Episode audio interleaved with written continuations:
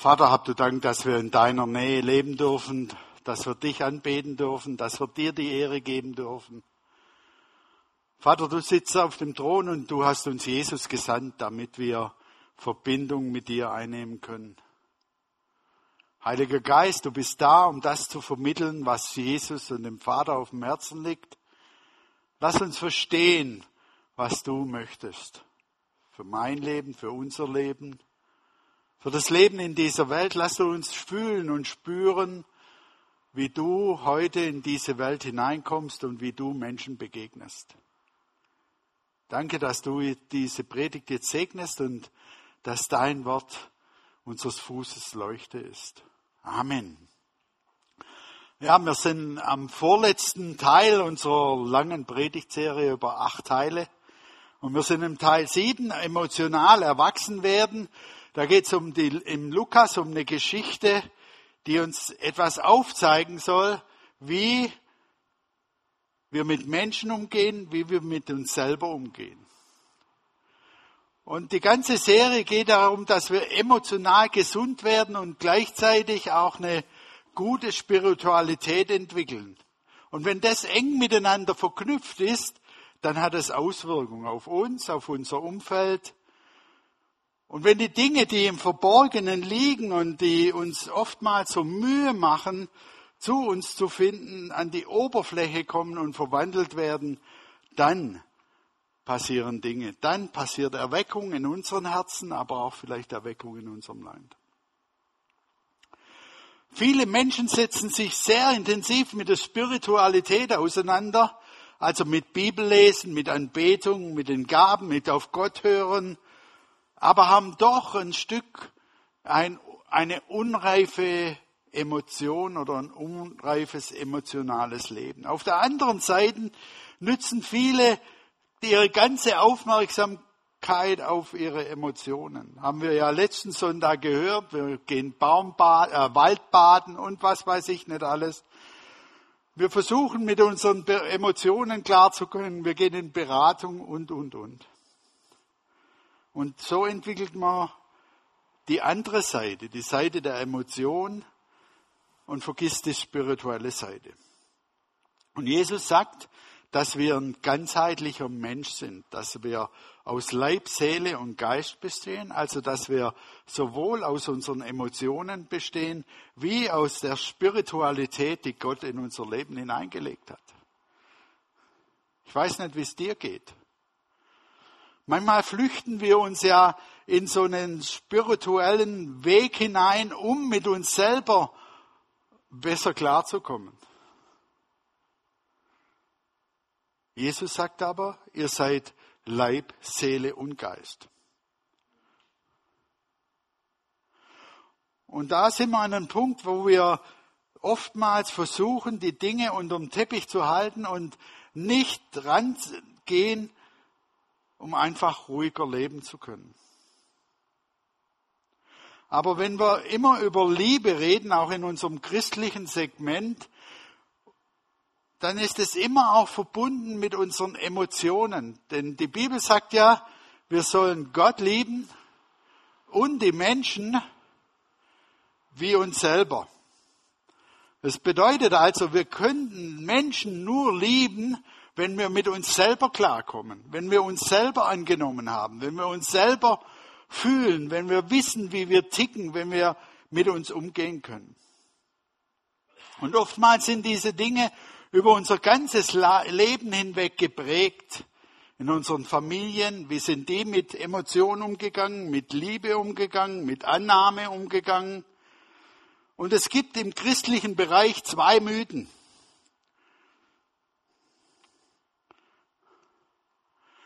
Der erste Mythos ist, wenn ich Christus annehme und er in mir lebt, geschieht Wachstum zu einem emotionalen, reifen Erwachsenen von selber. Also ich werde Christ und alles wird gut. Ich kann mich gut erinnern an meine erste Zeit, wo ich Christ geworden bin. Da habe ich gedacht, jetzt ändert sich alles. Und habe gar nicht gemerkt, ich muss auch was dafür tun. Ich muss mich auch bewegen. Darum ist jemand in Christus, so ist er eine neue Kreatur. Das Alte ist vergangen, sie ist es alles neu geworden, ist oftmals so ein Stück weit eine Ausrede, ich bin doch ein neuer Mensch. Klar bin ich ein neuer Mensch, aber Luther sagt, das Alte zappelt in uns noch. Und der zweite Mythos, ist die Fähigkeit von Christen, ihren Nächsten zu lieben, ist qualitativ anders als derer, die nicht in, die, in der Kirche sind. Betrachten wir mal die Scheidungsrate. Betrachten wir mal Erziehung, betrachten wir mal sexuelle Sinnlosigkeit oder die ganze Diskussion über sexuelle Übergriffe. Betrachten wir mal Gier, Konflikte oder Zorn das macht für uns Christen nicht halt. Und oftmals gibt es keinen Unterschied zwischen Christen und Nichtchristen. Ich habe mir das manchmal überlegt, so in frühen Jahren, wo ich Menschen angeguckt habe, die viel, viel besser leben oder anständiger leben als ich. Was ist denn jetzt der große Unterschied? Und niemand bestreitet im Endeffekt, dass es ein Kennzeichen von christlicher Reife ist, zu lieben, andere Menschen anzunehmen, uns selber anzunehmen. Ich weiß nicht, wie es euch geht, aber ich habe manchmal schon den Punkt erreicht, wo ich dachte habe, ah, ich kann mich selber nicht mehr leiden.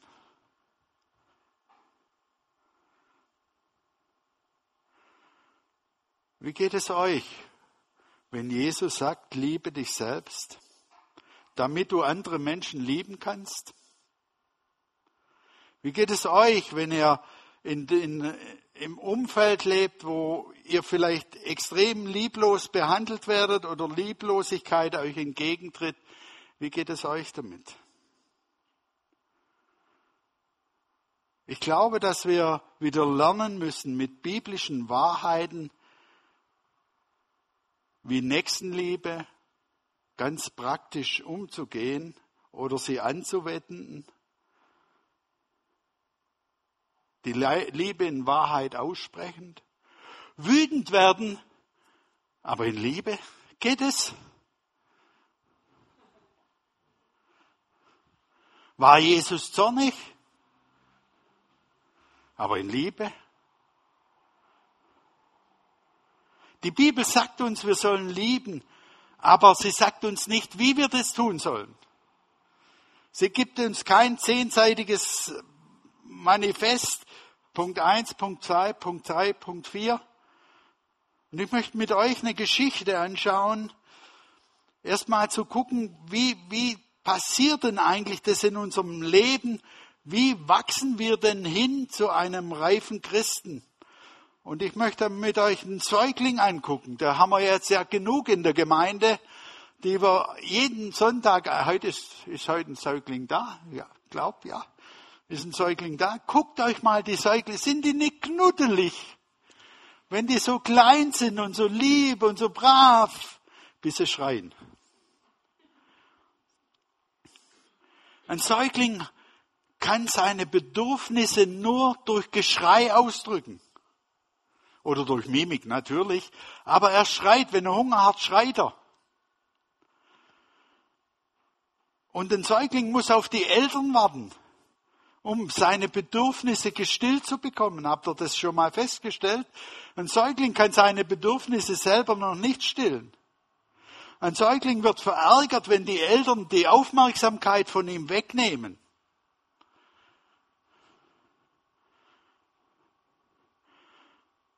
Und manchmal sieht es bei uns Erwachsenen auch aus, wie wir, wenn, wenn wir emotionale Säuglinge wären.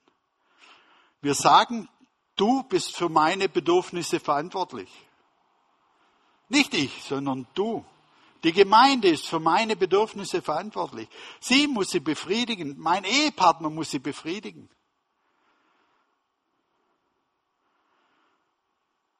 Und man führt sich manchmal auf wie zu Tyrannen und gewinnt im Endeffekt durch Geschrei oder durch Einschüchterung. Das Kind. kann sich zwar mitteilen, aber ist immer noch von anderen abhängig. Ein Kind lebt Gefühle wie Schmerz, Angst und Groll voll aus. Es ist noch nicht fähig, über Bedürfnisbefriedigung zu reden oder zu diskutieren oder zu verhandeln, sondern es will erstmal nur. Das ist der Willi. Ich will. Und genauso kann es beim Erwachsenen sein, wenn er auf dieser Phase hängen bleibt. Er drückt Groll durch Distanz, durch Schmollen, durch Jammern, durch Klammern, durch Vorenthalten, durch Lügen aus. Man zieht sich zurück. Das sind dann die Schweiger. Es wird eng und man zieht sich zurück. Das war auch so ein Mittel in meinem Leben, der Rückzug, sich hinzusetzen, hinter der Zeitung verstecken und die Arme verschränken und gut ist. Lass mal auskotzen.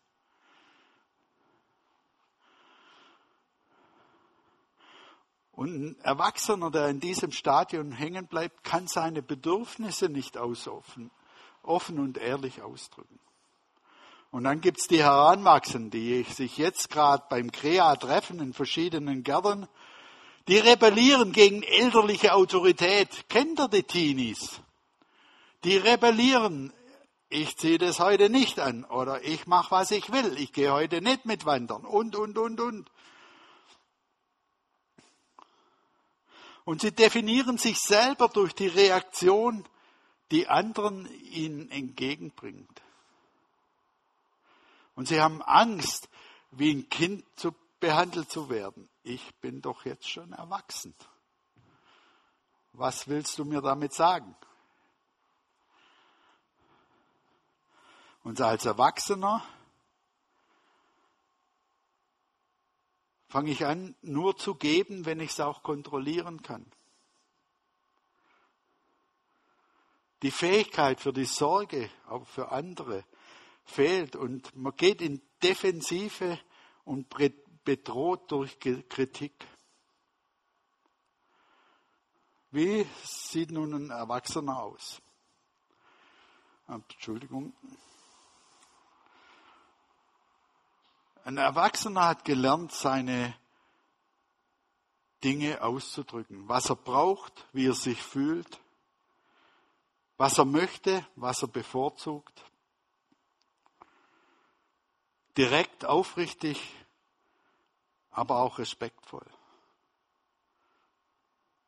Ein Erwachsener möchte sich einbringen, damit die Beziehungen, in denen er lebt, gelingen.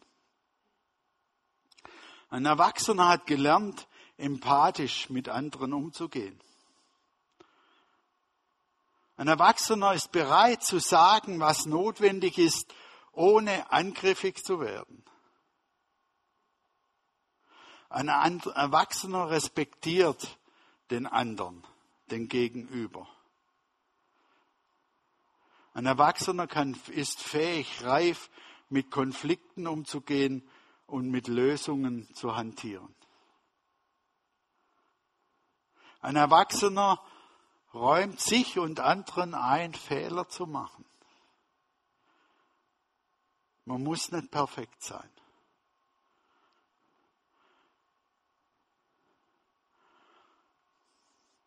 Wenn die Bibel davon spricht, dass wir uns selber annehmen sollen, uns selber lieben sollen, nicht in einer gewissen Eigenliebe, sondern das zu nehmen, was Gott in mein Leben hineingelegt hat, dann spricht die Bibel von einer reifen Persönlichkeit. Dann können wir andere Menschen lieben. Wir gucken uns jetzt eine Geschichte an aus der Bibel, aus Lukas wo uns Unterschiede aufgezeigt werden, wie ein reifer Mensch umgeht. Ein Gesetzeslehrer wollte Jesus auf die Probe stellen. Meister, fragte er, was muss ich tun, um das ewige Leben zu bekommen? Jesus entgegnete ihn, was steht im Gesetz? Was liest du dort? Er antwortet. Also wenn Jesus dich fragen würde heute Morgen, oder du ihn fragen würde, was muss ich tun, dann wird Jesus vielleicht sagen, guck in die Bibel. Guck rein, was steht da. Und Jesus antwortet ihm, du sollst den Herrn, deinen Gott lieben von ganzem Herzen, mit ganzer Hingabe, mit all deiner Kraft und mit deinem Verstand, also ganzheitlich.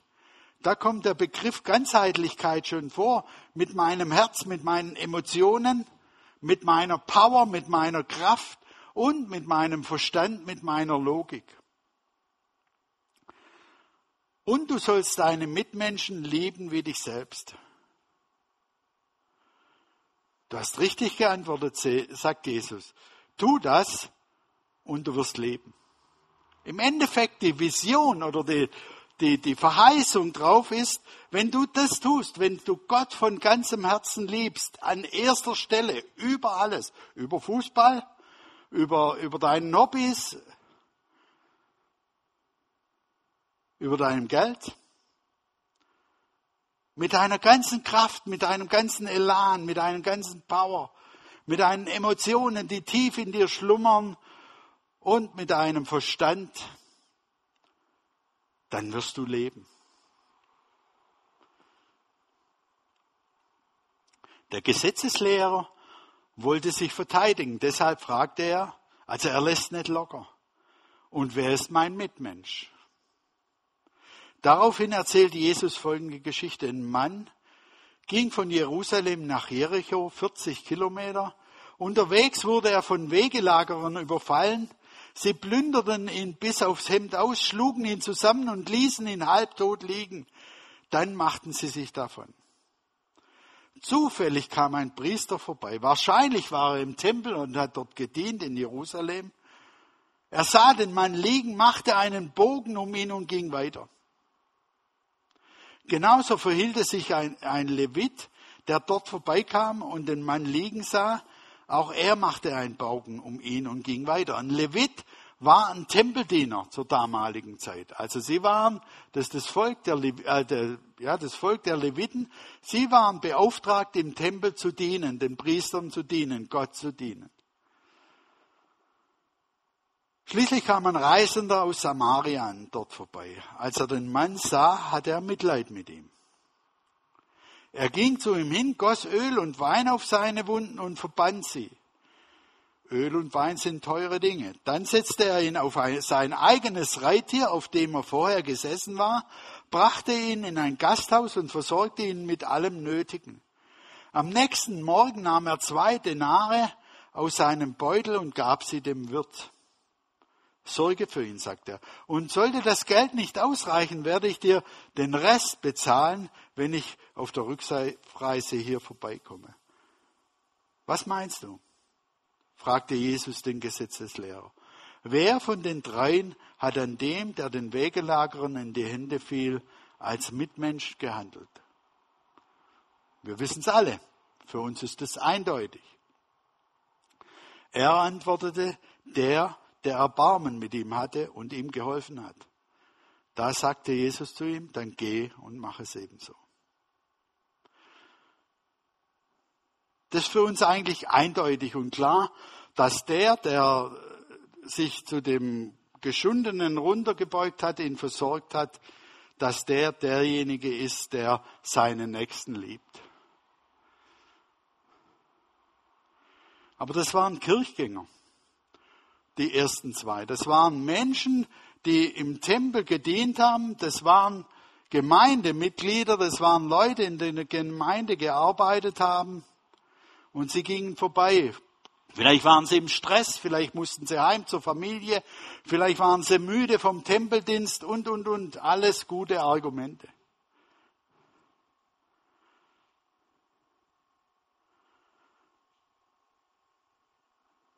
Wer ist mein Nächster? Wer ist mein Nächster? Räuber entkleideten ihn nackt und verprügelten ihn, beschämen, schlugen ihn nieder, lassen ihn halbtot tot liegen. Und die Priester und die Leviten, sie kennen die Bibel in und auswendig, sie sind Gesetzeslehrer, sie wissen, um was es geht. Sie dienten das ganze Leben Gott und sie sehen den Mann und tun nichts. Weder geht er dem Vorfall nach, noch hilft er. Oder beide. Vielleicht waren sie gedanklich so beschäftigt und haben ihn gar nicht gesehen da liegen. Oder abgelenkt.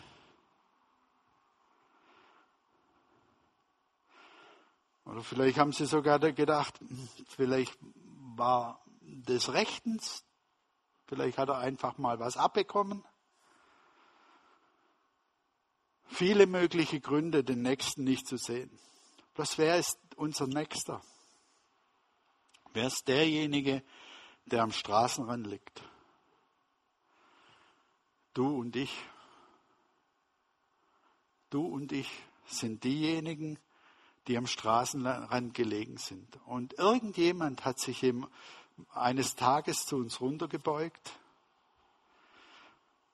nicht mit Öl und Wein, sondern mit Blut. Jesus kam und hat uns herausgeholt aus der Gosse, sage ich jetzt mal, oder aus dem Straßengraben. Er hat sich niedergebeugt. Er, der Sohn Gottes, der alles wusste, der alles hatte, beugt sich nieder zu mir, dem Zerschundenen, den Unglücklichen, was weiß ich auch immer, und ihn jammerte über mich und über dir. Der Schock in dieser Geschichte ist noch, wird noch größer, wenn man weiß, wer da eigentlich geholfen hat. Ein Samariter. Die Samariter kamen oder kommen, weiß es in den Augen der Juden in die Hölle. Samariter waren Menschen, die nicht, mit denen die Juden nichts zu tun haben wollten. Das waren Menschen zweiter Klasse, minderwertig. Sie hassten sich. Zwei unterschiedliche Religionen, zwei politische Meinungen. Und die Juden sagten, der das Brot eines Samariter isst, ist wie einer, der das Fleisch von Schweinen isst. Und dieser Samariter kommt vorbei, ihn jammert und er beugt sich zu dem nieder, verbindet ihn, bringt ihn in eine Herberge, leistet erste Hilfe, gibt noch Geld für zwei Wochen. Er begibt sich selber in Gefahr, aber er hilft ihm. Christus oder Jesus endet in diesem Beispiel mit dem Wort handelt. Tut es immerfort.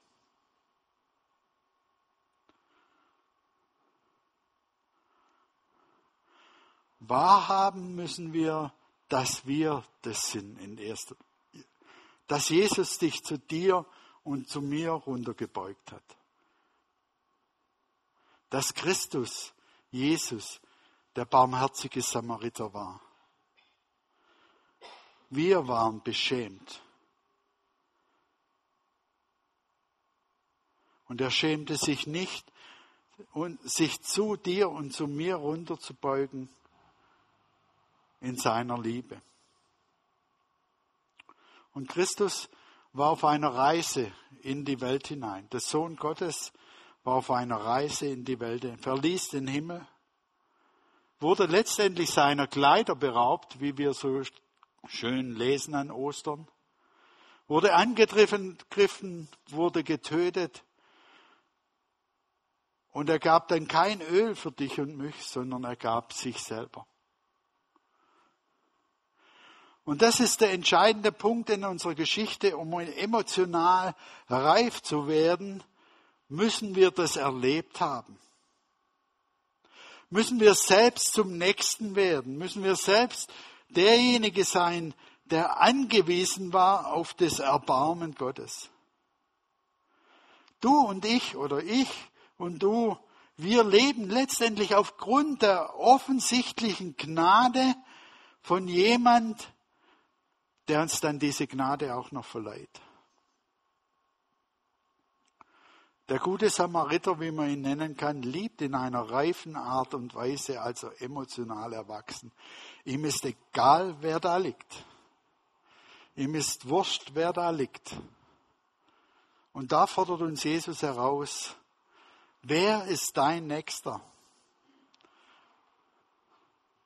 Wer ist dein Nächster? Interessant ist, dass diese Geschichte auch eine Grenze setzt. Wir müssen uns um den Nächsten, der, den wir jetzt versorgt haben, den wir geholfen haben, den wir unterstützt haben, nicht ein lebenslang kümmern, sondern wir können auch nach Hause gehen. Dieser Mann, äh, dieser Samariter verpflichtet sich nicht ein Leben lang für das Leben dieses Mannes.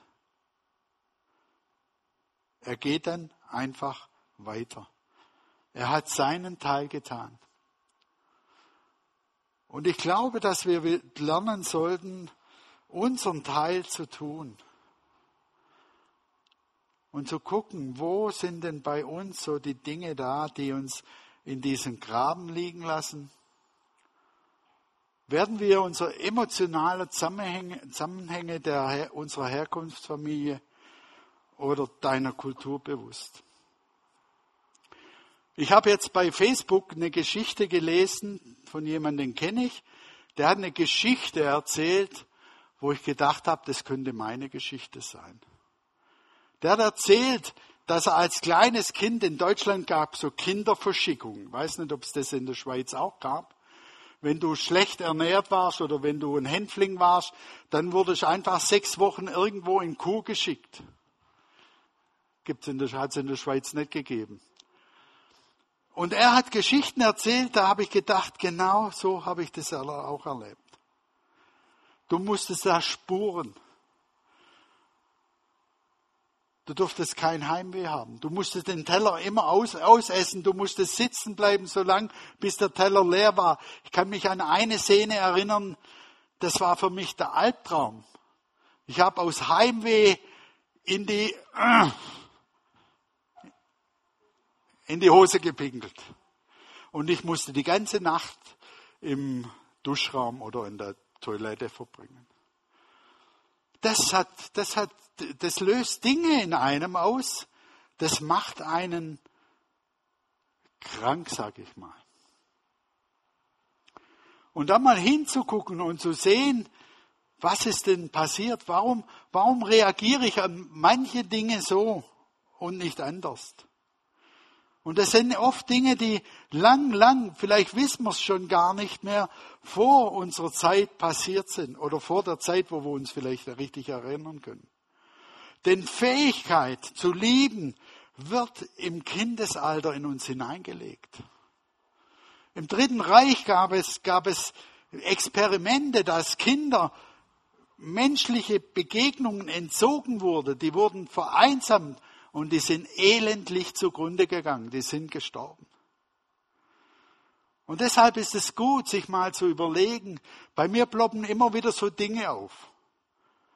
Mal zu überlegen, was, warum reagiere ich in mancher Art, manchen Dingen so oder so? Wie wurde ich vielleicht als Kind erzogen? Wie wurde ich als Kind getröstet?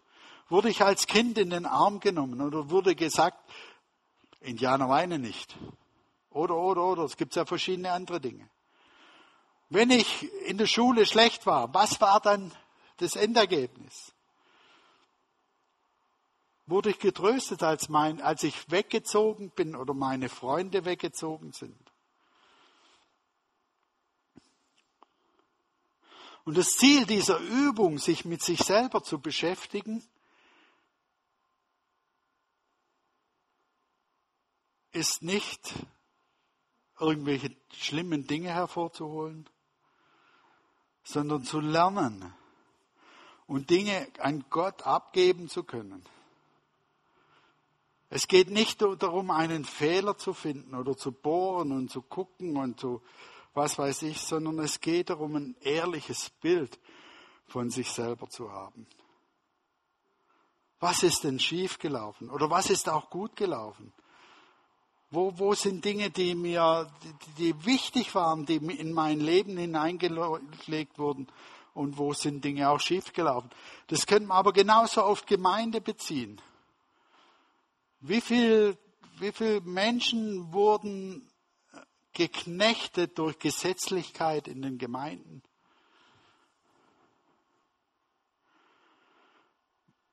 Was löst es in mir aus?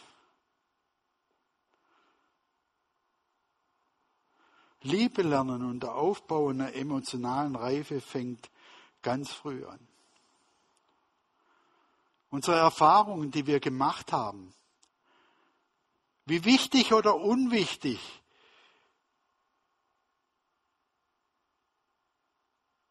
die Gefühle vielleicht in unserem Denken waren, was haben sie in uns ausgelöst? Mein Vater hat mir früher immer gesagt, wenn ich was an, ich, ich habe so ein, so ein Flashback, so ein Bild vor meinen Augen. Ich habe mal im Keller so eine Marionette gebastelt. Wollte eine Marionette basteln. Mein Vater hat es mitbekommen und das erste, was er gesagt hat, du wirst, das machst du sowieso nicht fertig. Was löst es in mir? Was hat es in mir ausgelöst?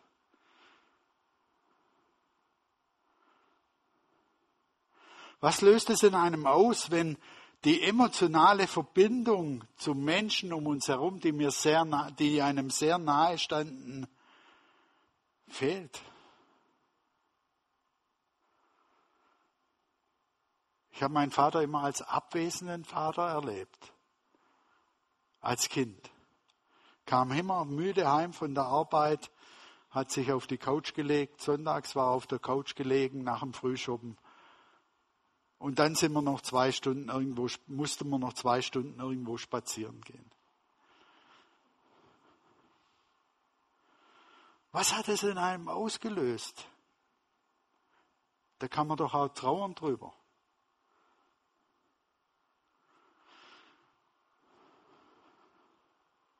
Wenn wir es begriffen haben, dann können wir es auch lösen oder weitergeben an Jesus abgeben oder an jemand anders abgeben.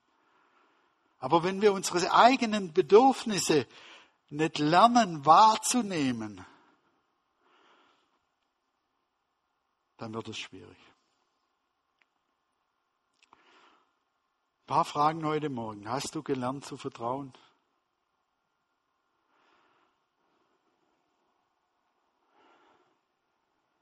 Hast du gelernt, das einzuüben, Vertrauen oder Respekt einzuüben? Haben deine Eltern, deine Verwandten, deine, äh, deine Freunde, deine Lehrer, deine Lehrmeister, haben die dich verstanden?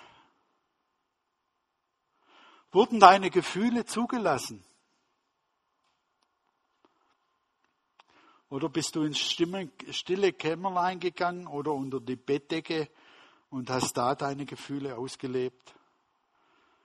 Wie Angst, Scham, Zorn, Traurigkeit.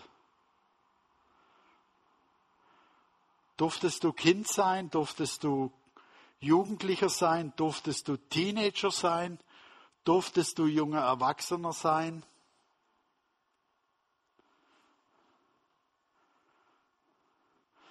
Und hast du Unabhängigkeit und Abhängigkeit genannt. Jesus sagt zu dir, du bist denn mein Nächster. Du liegst hier in diesem Graben. Du bist mein Nächster mit deinen Wunden, mit deinen tollen Seiten, mit deinen Gaben, mit dem, was ich in dich hineingelegt habe. Du bist mein Nächster. Und wenn du dich nicht annehmen kannst, wenn du dich selber nicht lieben kannst, dann nimm diese Liebe von mir, der sein Blut für dich vergossen hat, an, damit du dich selber lieben kannst. Unternimm praktische Schritte der Jüngerschaft, um zu einem emotional reifen Menschen zu werden. Und nicht beirren lassen. Manchmal haben wir so eine innere Angst davor, was könnte da aufkommen. Also für mich war das hochinteressant, das war vorgestern, wo ich das gelesen habe, wie plötzlich das Bild wie so ein, wie so ein Trigger oder Flashback oder wie auch immer vor meinem inneren Auge gestanden hat. Und ich gesagt habe, und ich gemerkt habe, upsala, da war was nicht richtig.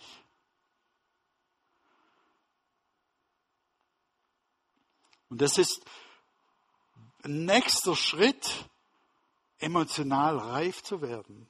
Wir sind alle auf dem Weg. Also wenn ihr diese Predigtreihe so versteht, dass wir ein Endziel haben, dann habt ihr euch getäuscht. Wir sind auf dem Weg dahin, bis wir Jesus von Angesicht zu Angesicht begegnen.